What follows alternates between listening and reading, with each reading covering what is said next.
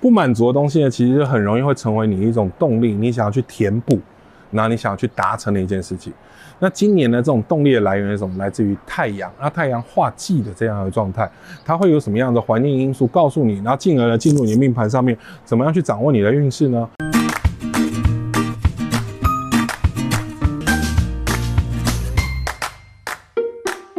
好，我们来到了二零二四年，那我们来跟大家谈一下呢，今年呢，你的不满足是什么？大家觉得很奇怪，为什么要谈不满足？不满足的东西呢，其实很容易会成为你一种动力，你想要去填补，然后你想要去达成的一件事情。那今年呢，这种动力的来源是什么？来自于太阳，那太阳化忌的这样的状态，它会有什么样的环境因素告诉你，然后进而呢进入你的命盘上面，怎么样去掌握你的运势呢？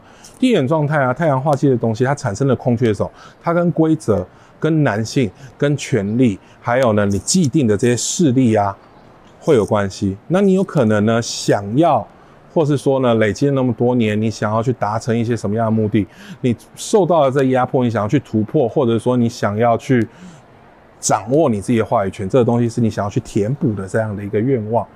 那我们看一下这种事情呢，在这样的脉络之下，你是不是就要去注意呢？因为我们刚刚前面讲，它跟你的上行单位、主管机关所谓赋权传统规则的观念是有相关的。你可能去想要有自己的目标，想要自己的做事方式去达成，可这过程之中呢，其实很容易去冲撞到既有的规则。那这既有的规则的部分的话，它会呈现在什么地方呢？那听一下我给大家的建议，去看一下说怎么样去利用这样的力量，或者是规避掉什么样子的风险。首先，我们从子午位开始，当你的太阳星呢坐在这一条线上面的时候呢，你要特别去注意哦，特别注意什么？在钱财上面呢，不要有太多的这种官非，或者说跟人家约定没有达成的事项去产生，这是会有问题的。那如果说你的太阳星呢是坐落在你的丑味位这条线上面呢，在家人相处上面，你是一个很善良的人，可问题是说，有时候你想要对别人好的方式呢，太过强势了。那久而久之呢，自己可能也会有一些不满足的状态。这里要特别注意哈，有时候不满足的状态会发生什么事情？比如说夫妻的关系失和啊，这里我没有掌握办法去找另外一个人啊。在规范的状态之下，这里是会容易成为风险呢？这是的。在另外一个方面呢，是什么东西？这跟你的小孩子也有相关。在小孩子的掌握跟管控上面，如果他已经有了自己的一个意识，其实你要衡量是说他做的事情是不是合理的，不要贸然的去产生这样的争执。因为不管你有什么样子的目标，我相信你都是希望亲子关系是和善的。其实没有那么多的不可以哈。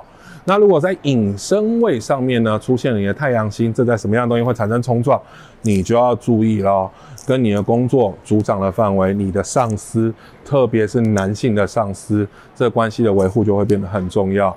那可能呢，你觉得你自己已经准备好了，可以冲击这个地位，取而代之，或用你的方法去做事。一样哈，今年我们讲过了，在我们的这四支啊操作运势影片里面，都一再反复的告诉大家，你要去盘点你自己的能力以及你的资源，你要去做好这样打算。如果说是冲击失败，或者说他有什么招没有出，那对你产生影响的时候，你承接住承接不住。如果都考虑好了，这不是不可以的事情哦，这是要注意的事情。那另外一方面的话来讲，这一条线上面自然也跟感情啊有关系。你有没有可能在工作上面呢，花费了比较多的精神，进而呢去忽略了你的伴侣呢？这也是要注意的事情哦。也有可能因为工作上面的累，所以呢你想要去填充看一下有没有比较这种粉红色泡泡啊，开心的感情的事项，你要去注意。因为如果不是真爱的话来讲，其实问题的话在后续慢慢会延伸出来。那我们当然知道现在感情有很多种。呃，呈现的方式，它可能是一种陪伴的方式。那大家就要讲清楚，不要是你想要就是一个落花流水的关系，然后对方想要长期的跟你盼望，那其实对大家都不开心嘛，这是要注意的事情。那接着呢，如果是你的太阳星呢坐进了你的卯酉位这条线上面呢，你要去注意什么样的事情？你可能呢、跟这些，如果你是有在做生意的，那那或者是说呢，你跟别人合伙关系的。或者是说呢，你这个跟朋友之间、跟兄弟姐妹之间、跟家人之间，特别是妈妈这样的角色啊，你要去注意彼此之间可能有一种不是太愉快的事情产生。那很多时候你把耳朵打开，仔细倾听，你可以听到一些解决事情的方法。另外一方面呢，先不要把这种我所有事情我一出场我就要先把所有事情 hold 住的这个情况放出来。为什么呢？你可以给自己一些比较和缓的时间，然后慢慢的去处理。这样的事情，然后呢，也不要逼迫自己哈，让自己舒服就好了。所以我们讲讲了在卯酉未上面的事情要去注意哈。那这个东西呢，它其实可以跟我们刚刚讲的丑未未这一条线上，如果太阳星的话，它去做连接。因为这里的话来讲，丑未未上面的话来讲，在这个环节之上，我们同时要注意什么？同时也是要去注意合伙的关系的审视，还有白纸黑字的部分，然后彼此呢是不是都还在这个框架范围之下？如果没有，或者说有一些潜藏已久的问题的话，你要去预先的做好心理准备哈。那接着呢，如果是你的太阳星座在你的程序位上面这件事情的话来讲啊。其实有一个很重要的开运秘方哈，你首先先静下心来思考一下，你自己要的究竟是什么。然后很多时候呢，在这里的状态之下，你会有很多人设的问题去带入。可是问题是说啊，你要知道哈，所有东西的好都要，或是你期待所有美好的画面，这画面里面都要有你，这才是一个真实的事情，才是对你好的事情。所以首先要判断呢，不是你能帮或不能帮，而是你能不能帮，能不能做。在另外一件事情，固然你对很多东西会有这种冲撞的这种想法，特别要注意掌上的关系管理、向上的管理哈。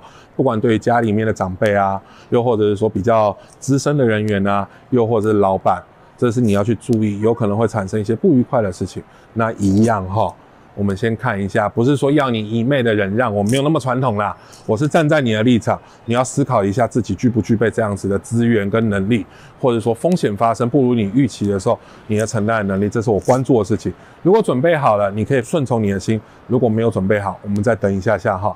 那另外一件事情呢，如果是你的这个太阳星呢，进入到你的四害位这一条，那就是直接跟你的主管上司有相关了哈。